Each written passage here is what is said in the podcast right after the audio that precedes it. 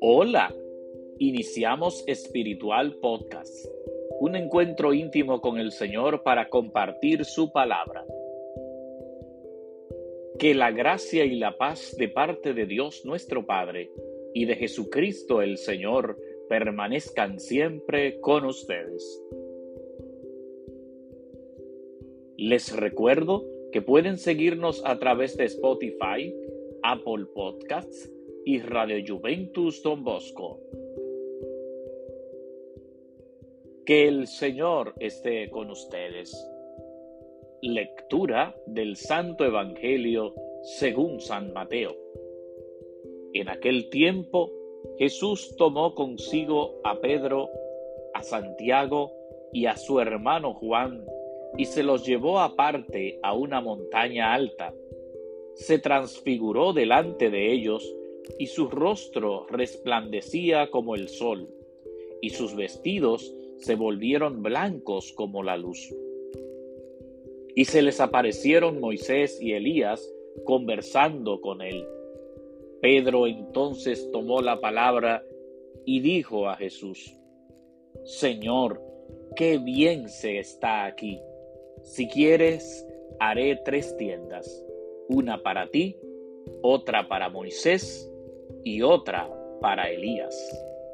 Todavía estaba hablando cuando una nube luminosa los cubrió con su sombra y una voz desde la nube decía, Este es mi Hijo, el amado, mi predilecto, escúchenlo.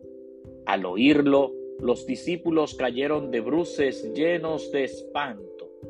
Jesús se acercó y tocándolos les dijo, levántense, no teman. Al alzar los ojos, no vieron a nadie más que a Jesús solo. Cuando bajaban de la montaña, Jesús les mandó, no cuenten a nadie la visión hasta que el Hijo del Hombre resucite de entre los muertos. Palabra del Señor. Gloria a ti, Señor Jesús.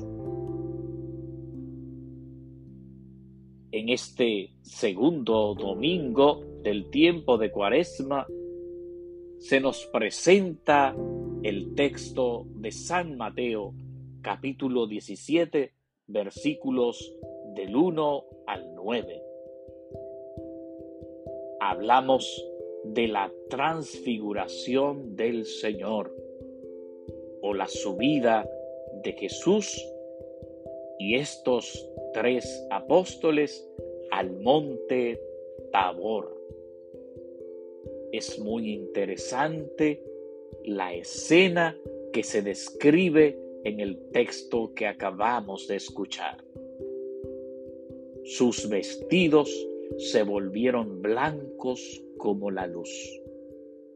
Aparecen en aquella escena, además de Jesús y los tres discípulos, Moisés y Elías, que conversan animadamente con Jesús.